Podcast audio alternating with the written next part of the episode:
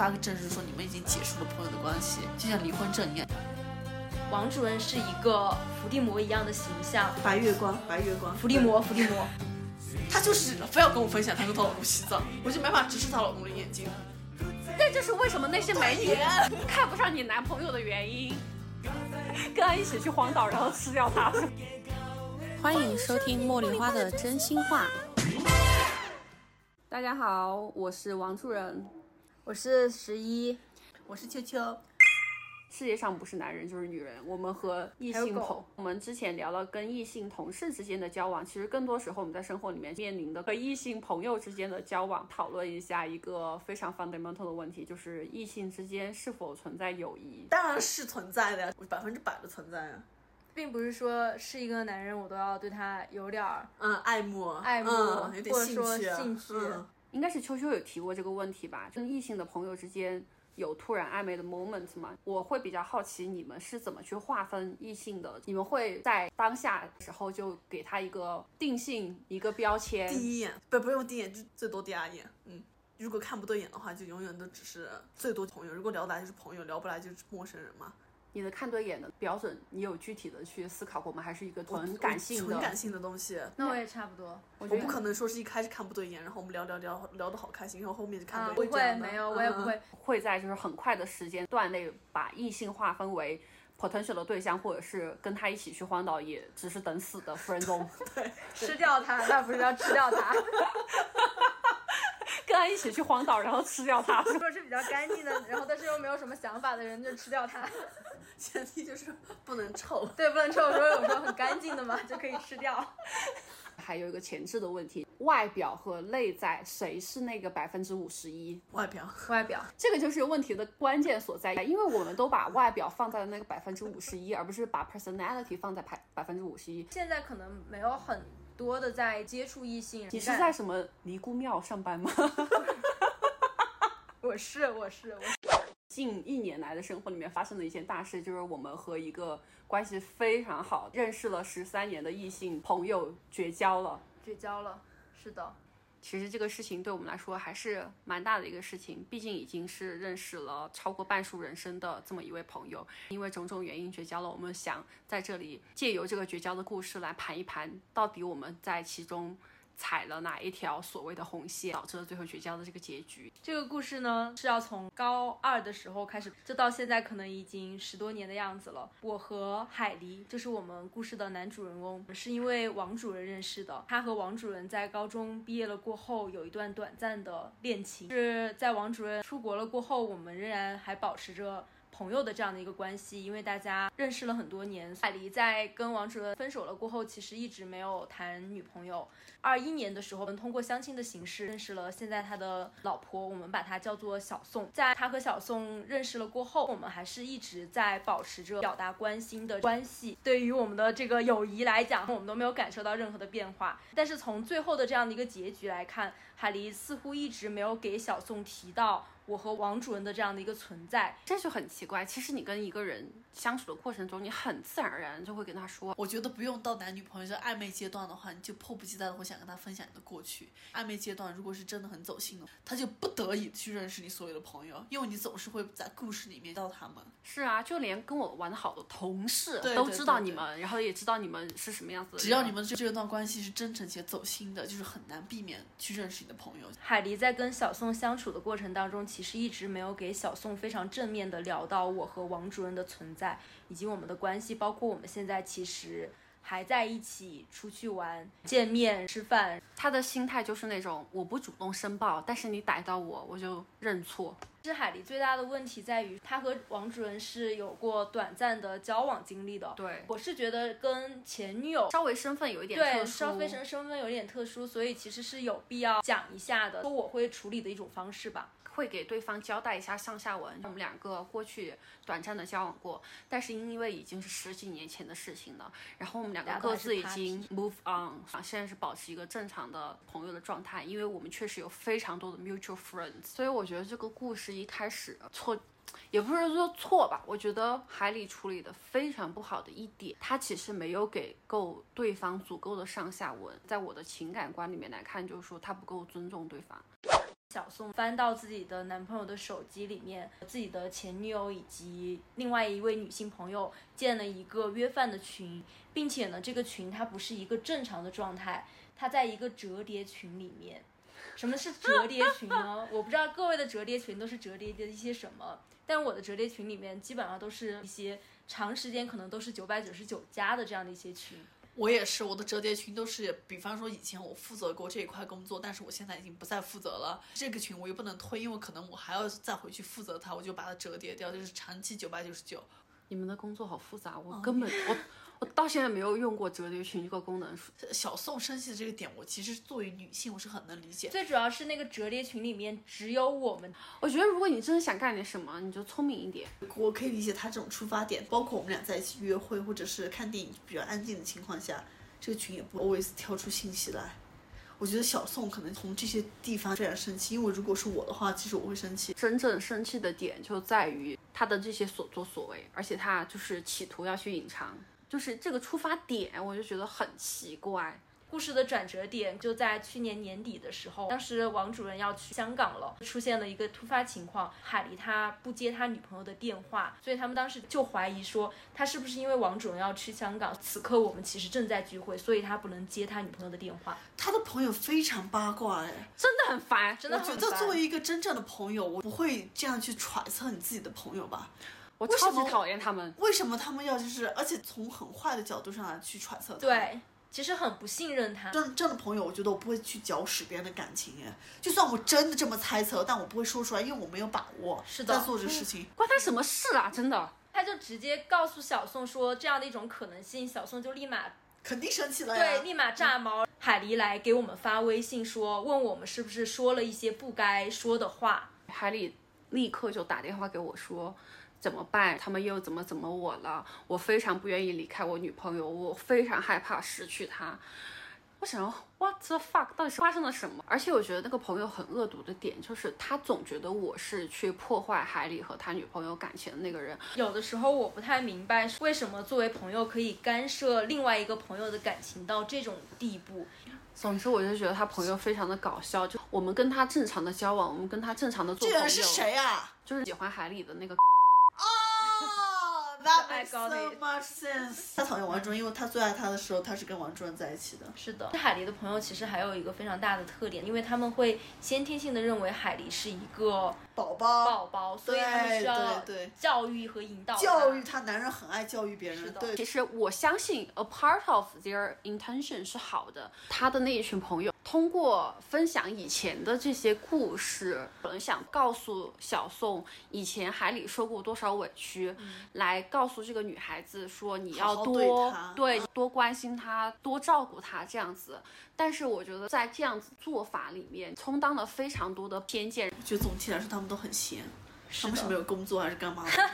我不理解，就是朋友干涉到这种地步。比起可能我和王主任所谓的是否越界，他们才是真正一直在这段关系里面越界的人。我觉得我想不出来什么情况下我才会提醒我朋友的另一半去注意这个事情，我不会提醒他，我就会让他们足够的空间。Lever，比方说，我真的怀疑我我朋友做的这个事情，我只会私下问他说，哎，是不是这样？但我绝对不会在我没有把握的时候就告诉他他的另一半。你说话你要为他负责的，你不可以想什么说什么。其实，在这之前，我们不断的给海狸讲过，我们就说谈了新的女朋友，可不可以带出来见一面？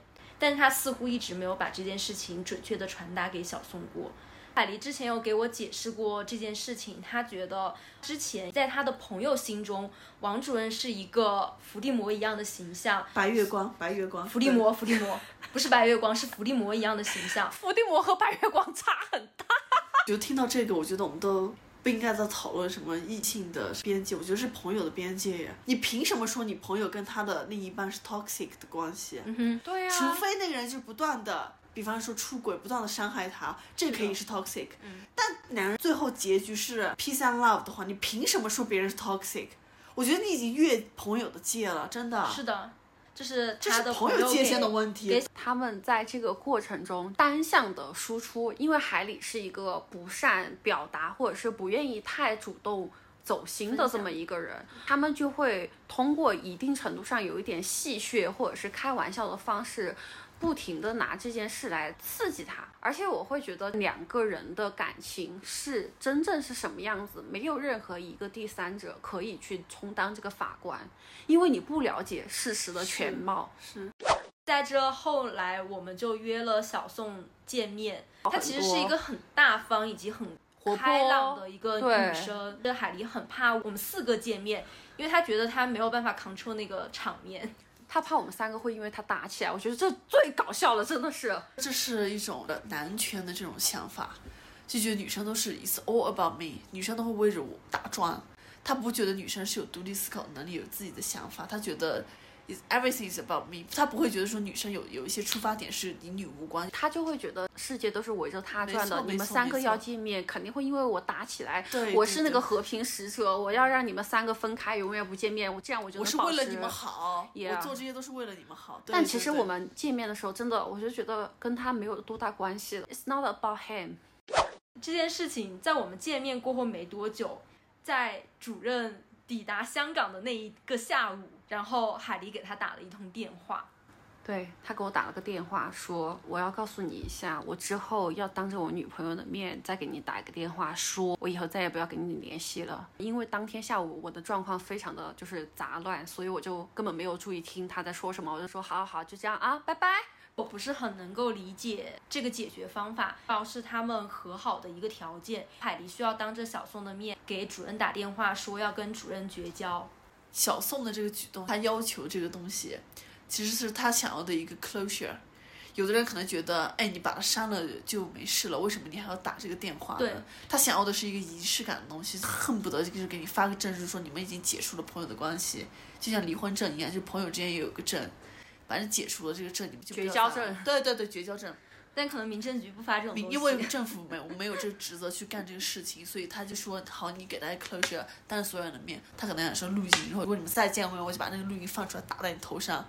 他需要这样一个就是有仪式的东西。我比较理解小宋这个做法的一点，即便我们见过面了，他对我们两个没有多大的戒心，但是他希望得到的是他另一半的态度。是的，是的，他可能是需要海狸去表一个态。其实女生我觉得最在意的是另一半的想法，对，他觉得你身边围满了狐狸精我也无所谓。是的，我不是说你们俩是狐狸精，就是围满了狐狸精。我说最重要的是你对这些狐狸精有没有兴趣。如果你对他有兴趣的话，就算对方是一个大番薯，那我也介意，我也介意这个大番薯。海狸最后其实并没有真正在小宋面前打这样的一个电话，因为我处于一个婚姻中，我现在属于就是了解男性但不理解男性的这种状态。我懂海里的想法，觉得他就是觉得这件事情是一个非常 painful 的事情，他不想要再经历一次，然后他就自己骗自己说我已经打过这个预告电话了，但四舍五入等于我已经打打过这了，个电话了我。问心无愧。我告诉你这个事讲对了，情，你讲对了。那我就更不理解，你既然觉得 painful，你觉得你跟我打这通电话，你也心不甘情不愿的，你一开始为什么要答应这个条件？因为他属于一个很被动的状态。但是如果那个女生说你把他的手砍掉一只，他可能也会觉得，因为他他属于那种我不知道你们了了不了解，有男人是这样的。我举个不是很恰当的理由，异地恋男友，然后那个女生就要求那个男生换情头。情侣头像嘛，可能就是一个星期换一次。我觉得男的可能就不想做这件事情，但是为了让你就 shut up，不要来烦我，你让我换什么就发过来我就换了。他认为这个事情其实没有那么多的意义，目的是为了让你闭嘴。我觉得海里可能也是这种想法，他不想打这个电话，他觉得这个电话毫无意义，并且有点侮辱人，有点伤害人。但是因为你这么要求，如果我跟你说 no 的话，可能又要吵架。为了避免吵架，或者为了更好的、更简单的方法，更解决这个问题，解决这个问题，那我就做了。这也是后来我们跟他绝交的一个很重要的原因，把他们俩的这个故事拿到一边，我不理，我不管，我不听，你们到底发生了什么？我失望的地方是在于，你答应他这个条件的时候，你根本没有在乎你朋友的感受是什么，你根本没有在乎我接到这通电话的时候的感受是什么。你你只是那个情侣头像，没有感情的情侣头像。这一次打电话事件又导致了一次分手，但因为我实在是，我们可能都对于这件事情已经无话可讲了，已经受够了，对，已经受够了。过了很久吧，到了第二年，也就是今年，好像小王突然被解禁了的样子。怎么样？是发了一个公告吗？我还是把你的证还给你了，你的朋友证还给你了。对绝交证还给你了。觉得好像似乎我已经是一个解禁的人物，因为他愿意晚上来和我们一起唱歌。就是因为我们共同的朋友太多了。根本斩不断这个关系，好吗？在我解禁了过后，三月初的时候，我跟海狸约了一次吃饭。他当时就给我讲到说，他四月要去领结婚证，以及他们婚事已经确认，包括拍婚纱照的一些安排都全部讲给了我。和酒席，对，然后以及酒席的时间，一系列的事情全部都讲给了我。就还觉得说啊，这个事情似乎是被他很好的圆满的解决了，他和这个女生可以走入婚姻的殿堂，进入到了人生下一个阶段。结果在他们领证的当天，发生了一件非常搞笑。搞笑的这样的一个事情。他们俩领证的当天，我和我的另外一位朋友，他也认识海狸。我的这位朋友就拿出手机在刷朋友圈的时候，告诉我说：“哎，海狸结婚了，哎，他们俩去领证，发现我根本看不了他的朋友圈，觉得我自己是被屏蔽了。一开始我觉得我自己只是被屏蔽了这一条朋友圈，OK，我看不见，我就立马发微信问了主任，我说你能看见吗？我当然看不见啦。那我们俩当时就有聊，如果我结婚的话，我一定是会让前男友看见的那一派。插一嘴，我看得见，我看得见他的朋友圈。我们两个是他认识了十几年的朋友，他不给我们看他结婚，他给别人，那他们单位楼下看门的大爷，如果加他微信的话，都看到他结婚了。第二件事情，就像刚刚十一讲的，如果是我结婚的话，如果我有拍婚纱照或者是结婚登记照，我最想要他看到的人就是我的前男友。完全无法猜测他的这个行为究竟是一些什么样的原因导致的。以我福尔摩斯多年的经经验来看，屏蔽这个事情可能是女方的行为。为什么没有屏蔽我还有你们介绍的朋友呢？因为他不知道是哪些朋友是他介绍的。这个事情只有海丽本人知道。我跟秋秋是怎么认识的？是因为王主任介绍的。对，这个可能就是他很简单、明白、粗暴的，就是拉黑他们两个。开始我们也以为是女方的行为，好，反转来了，根本反不是。转来了，根本不是。既然我们已经是屏蔽朋友圈的关系了，那我们其实已经不是朋友了。既然不是朋友的话，那就没有必要再留着任何的联系方式和我们交往、和我们接触。你的女朋友也是一个非常反对的这样的一个心态的话，那就本着就是不想要淌这趟浑水。我和主任一直是很能够理解小宋在其中的大部分的痛苦哈，大部分的行为其实我们是非常能够理解的。单方面选择了绝交，我也并没有告诉他说我要把你删掉，我就直接把他微信删掉了。结果在他结婚之前就脑发子请帖，对，可能哪一根筋搭错了吧？他就给我打电话说想要给我解释他当时为什么屏蔽我这件事情。你知道他给我的解释是什么吗？他说不止那一条把你们屏蔽了哦，你们俩一直都是仅，就是我和主任在他的手机里一直都是仅聊天。他不会觉得他是在保护你们两个吧？啊、是的，他就是觉得他在保护我们我觉得这个男生虽然他做事非常的懦弱以及没有种，但他其实是一个非常非常大男子主义的人。你说的没错。对他虽然看起来就是跟大男子主义没有任何关系，但其实上他的内心都觉得女人都是没有思考的能力，我老婆还有我的朋友都没有，没有需要我去维护这个世界的和平，我从从中牺牲了多少，你知道吗？你知道我有多忍辱负重吗？啊 关键是我觉得仅聊天这个我真的是太火大了，在我的通讯录里面仅聊天的只有我的那些健身教练，OK？是的，是的，就是衣就是卖衣服的那种销售之类的。对你还要谢谢他，因为他把你们仅聊天，他保护了你们，你要谢谢他。对，听我说，谢谢你。嗯他说，嗯因为小宋早就想要把我们删掉了，我就说那正好啊，现在就删掉了，大家互相不要再打扰了，免得到时候你们又闹出一点什么矛盾，把它反扑到我和主任的身上。其实故事听到这里，因为如果说王主任是他的前任，他很在意的话，那那实际就只是一个非常普通的朋友啊。他最大的问题是他们两个共同的朋友，他们还有很多其他的共同朋友，包括那些搅屎棍。在海狸的这个世界里面，我和主任是一伙的，狼狈为奸。我想再说一下，虽然我们现在已经年纪很大了，但是在这一群人的世界里面，就是高中生的那种游戏规则我。们已经三十了，就算你们是朋友，但是有东西你不可以插手你朋友的生活。我们其实没有 push 他任何事情，或者说没有想要教育他，或者说想要引导他。就包括他可能之前跟小宋有一些小矛盾的时候，他来找我，都没有给他说，哇，这个女生不行，你赶紧跟我分手。我们不不会对他的所作所为进行任何的评价评价。价。呃，你是成年人，你有你自己的判断。你如果要抱怨，我们可以听。不会做一个是对和错的这样的一个法，官，爱情法官。对，不会做这样的一个法官。他的那一群朋友，包括小宋，在他们那一群朋友的洗脑下，就会觉得十一跟我是穿同一条裤子的，有一种你是哪一个阵营的你是哪一个阵营？对，这真的很幼稚。而且之前他跟我说，他原本以为我删掉他的原因是因为我和主任是朋友，所以他结婚了，我不能再跟他玩了，因为我是他前女友的朋友。我其实很不能理解这个逻辑，那所以我跟他一起认识了十三年，在这十三年中间，可能主人一直都在海外的这样的一个状态，你只是他的附属品，对我只是他的附属属品是是。其实这件事情在我们很久十几年前分手的时候发生过类似的对话，只不过这个对话没有太多人知道，因为我们俩实在共同的好友太多了，就有点像就是那种离婚的爸妈要分家产，你知道吗？这个朋友归你，那个朋友归我，因为我们的朋友都是在一个圈子里面的，而且我们还会有共同朋友圈子里面的朋友，他们又成为了情侣，我们俩就会讨论，那这个朋友一开始是因为是我的朋友，后来跟你的朋友在一起了，那他是算我的朋友还是算你的朋友啊？艾明十几年前我才十几岁，二十出头的时候可以聊这个，现在十六岁、十六岁的样子，现在还他妈要聊这个，我真的非常不理解。你跟你老公离婚的时候，家里的纸杯说这一沓纸杯子归你，那一沓纸杯子归我，这什么玩意儿啊？就先切一半，你留一半，我留一半。虽然不能接水了，但是你一半我我一一半。就公平分配了一下 我们的所有物这种感觉。当时我就觉得我自己很像一张这种银行卡的副卡，你知道吗？就因为主卡注销了过，所以说副卡也需要注销。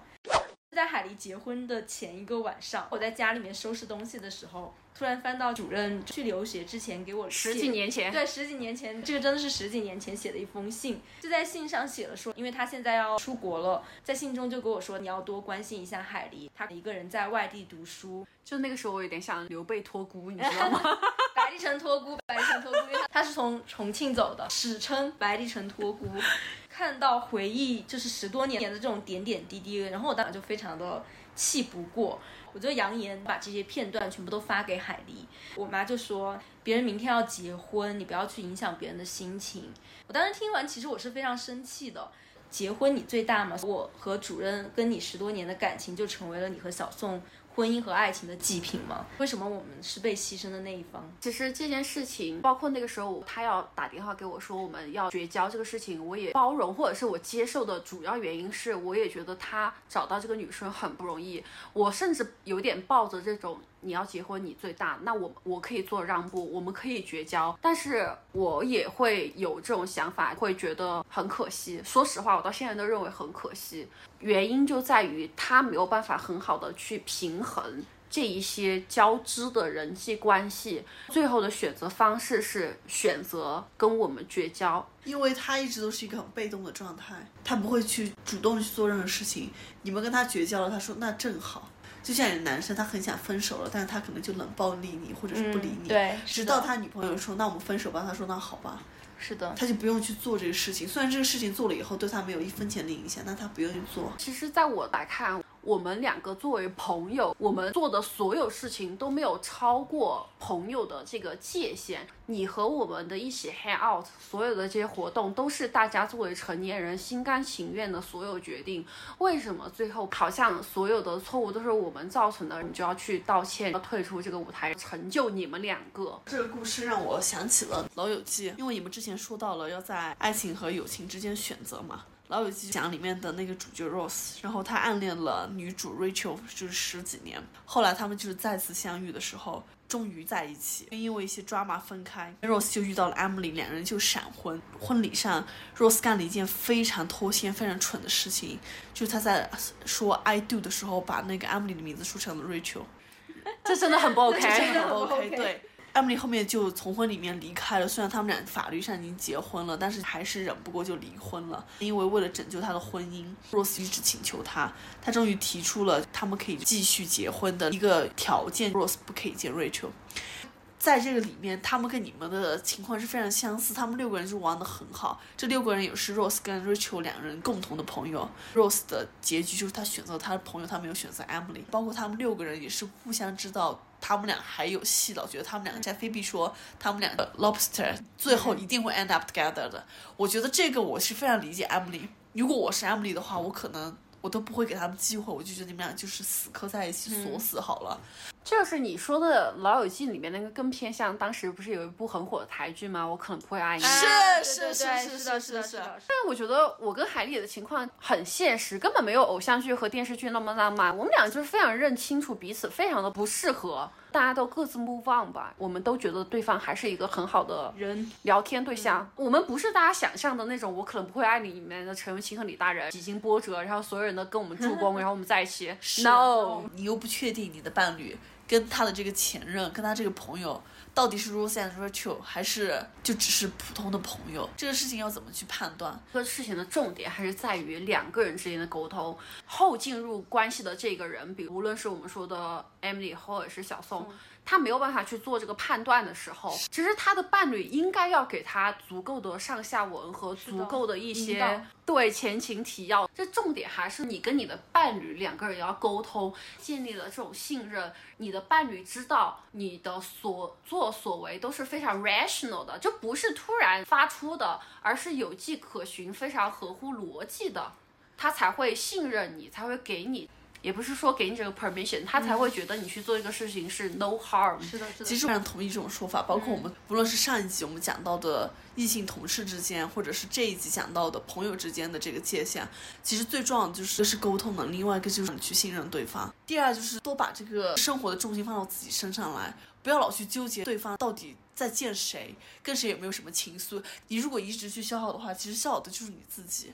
大家不要觉得跟一个人在一起了之后，我生活的全部就是他了。我有我自己的生活，你爱咋咋的。你你想跟你的朋友出去，我也可以跟我的朋友出去。我们两个有基础的这种信任，有一个非常健康和持久关系的基础。以前会听到那种恋爱关系，恋人一定会争吵的，大家都是要磨合，好像这些磨合都是通过不停不停的争吵来促进的。但我其实本人没有经历过那大吵大落的那种关系，我就觉得为什么要这样子？这样子对于自己的情感非常的消耗，还不利于你的身心健康。有时间你不可以去健一下身，喝一下酒，喝一下咖啡，看一下剧吗？我觉得我非常有 position 去讲这个事情，因为我是一个已婚女性，我从来不会去纠结说我老公跟他的前任会不会怎样，会跟他同事会不会怎样。在这个过程中，我不要去猜测他，我就是尽量先相信他，然后去干我自己的事情。他有一些朋友，说实话，无论你们有没有在听，我不喜欢你们。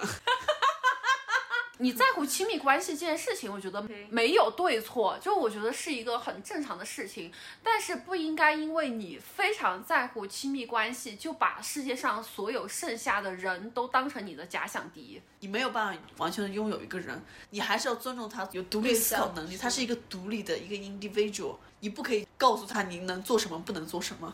我儿子只有四岁，我都不能告诉他你你要跟谁交朋友，不跟谁交朋友。其实这是一种对人规训的过程呀，这样的一种相处方式的。秋秋已经说她从来不管她老公嘛，那我想知道在你们的交往过程中，假如说你的男朋友，你了解到他有一些异性好友，你们的心态是什么样子的，以及你怎么看待他有异性好友的这件事，就是在过往一个非常俗气的称呼里面叫做红颜知己。我自己的个性是，我没有拿到什么坐实的证据的话，我不会去先天的去猜测，我不会去猜测他，我也不会盖棺嗯定论说你们俩暧昧，我会放心就是去观察一下，或者是竖起耳朵去去倾听一下，但我不至于我就规定说你不可以见他。我之前暑假的时候有去参加我男朋友的朋友的婚礼，他的这一群初中同学，可能我之前只是有听过名字，以及在微博上面，因为他们经常互动，有看过他们的互动。每年寒暑假如果要回到重庆的话，他们都会聚会的。在参加婚礼的时候，我就见到了在微博上的那个某某某以及某某某。我当时的第一反应，知道是什么吗？什么？这两个女生长得好符合我的想象，就是好漂亮。这个重庆的妹子真的长得好漂亮，我不会就会认为说，哎，他们俩之间关系这么亲密，啊，认识了十多年，会不会有一天想要突然在一起？就没有人会想到这种事情。我非常喜欢石一说的这种很健康的心态。其实你你老公或者你男朋友身边的一些女生不一定是你的你的敌人，为什么一个美女要对你男朋友有兴趣呢？对，就是我想说的，他们两个已经认识十几年了，他们什么都没有发生。发生 It's for some reason, OK？那就是为什么那些美女 看不上你男朋友的原因。我觉得十几年的话，没发生什么就已经说明很多问题了，好。我不是每一次见到任何一个异性，我都是要抱着求偶的目的去打量他。这里还有另外一个事情，就是说，其实我能理解有一些有一部分人，他们在亲密关系里面，他们会非常追逐这个我是不是你的 first priority。为什么我刚刚说所谓的这个红颜知己？我觉得这个词非常的俗气，但是我觉得非常好理解。他你的另一半，他可能在发生了一些什么样子的情况，可能工作上或者生活上遇到一些不顺遂或者是什么样子的事情，他选择了跟这个红颜知己去沟通。当他主动发现了你把这件事情告诉了别人，没有告诉我，这个事情的性质又发酵了一些，发生了变化，就是你让我逮到你偷偷对有点偷偷打引你告诉了别人，没告诉我。他选择了和他的好朋友去沟通，但没有选择跟你来分享。你的反应是什么？这个真的蛮正常的。OK，因为非常我 OK。我跟我老公算是，我觉得算是朋友吧。嗯，我们可以分享很多事情，但如果有的事情他选择跟他爸妈或者跟他朋友分享的话，我是可以理解的。我觉得你们有这种感觉吗？就算朋友之间也有不同的对分享的一话个题一个圈，有的就有的人可能他是你最好的朋友，可是有的有的东西你就是不会跟他分享。对但有的人可能他只是你的玩的比较好的同，不跟他分享。比方说，我同事就老跟我分享她跟她老公洗澡的事情。什么鬼？我们只是玩的比较好的朋友，他会告诉我她跟她老公怎么洗澡。怎么避孕之类的，我觉得她这件事情她可能不一定会告诉她最好的朋友，她就是非要跟我分享她跟她老公洗澡，我就没法直视她老公的眼睛，这个是可以理解的，对吧？而且本来人的，比如说人际关系中间，可能扮演的每一个每个人的角色都不一样。是是我是他的女朋友，他们是他的朋友，另外一群人可能也是朋友，但是朋友和朋友之间其实也是有区别的。他还有一些同事，我们一起组成了这个人的一些人际关系，就为什么他一定要把所有的事情全部都讲给其中的某一位，或者说某一种关系，其实是很奇怪的。反过来，我想说的是，如果他真的什么都只跟我说话，我会觉得非常妈咪，有一个专业的词汇叫做信息过载，我处理不了你这么多事情，Go find someone，OK？大家少放一点 attention 在别人身上吧，多关注一下自己，少少关注别人。就是健康的关注自己。我们三个在准备这个话题的时候，在小红书上快速的浏览了一下，发现所谓的一些观点非常的怎么说呢？保守。他们的那种保守的态度，就是带着一种天然的防卫感。我要怎么去防卫我另一半 potential 的那一些人？的异性朋友，这个是可以说是保守，但是我觉得对我个人来讲，我反而就是有点悲观。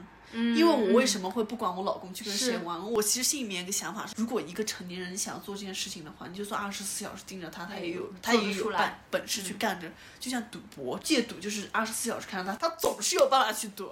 如果他非要出轨，或者是非要跟谁干什么的话，我不可能管他呀。但同时的话，你也要尊重他，需要一些空间。所以我觉得干脆就不要去管他。但这其实是一种很积极的面对他的方式呀。如果说一点点 flirtation 就可以让你的那一天过得很好，或者让你觉得很自信的话，why not？就是因为你结婚，你就一定要不修边幅，跟对所有人都像木头一样吗？我觉得对世界绝情，是啊，我觉得没必要吧，只要没有去踏重要的线。因为其实人本身得到别人的喜爱，就是一件令你很愉快的事情。因为你不能就是期待我们两个进入这个亲密关系，无论是婚姻还是男女朋友，你你所有的满足都是来源于我。我不可能我们在一起十年，我还说老公你今天好帅，你是我见过最帅的人。但是如果你出去帮了一个美女，让美女 say thank you 的话，如果你因此感到高兴的话，why not？大家的那种防守感让我觉得真的很清朝，我只能说。而且 非常 anti 人性这个东西，就是有一些规训嘛，就像我们之前说的，跟同事的交往边界感，跟异性啊，不要九点钟之后发消息。I was like what？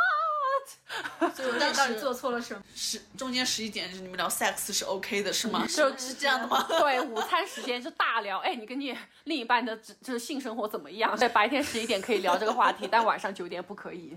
哎，我觉得大家都应该放松一点。对，就放松一点点。多去关注自己的一些喜好，就没有喜好的话，你就去发掘一些喜好，让自己就是忙碌起来后，从自己身上找到一些满足感。不要把你的成就、还有你的满足，还有你对自己的自信放到别人身上，多把自己的重心放到自己身上，包括你的小孩，真的不要太去关注他们。有一些人，他们就是会觉得自己所有的认可和所谓的成就感，都是来自于我跟外界，他其实没有认真的思考过，我认为我达到自己的一个什么样子的标准，我就是成功的。希望大家多多爱自己，特别是女性听众，真的爱自己，女性。我们下期见，拜拜，拜拜。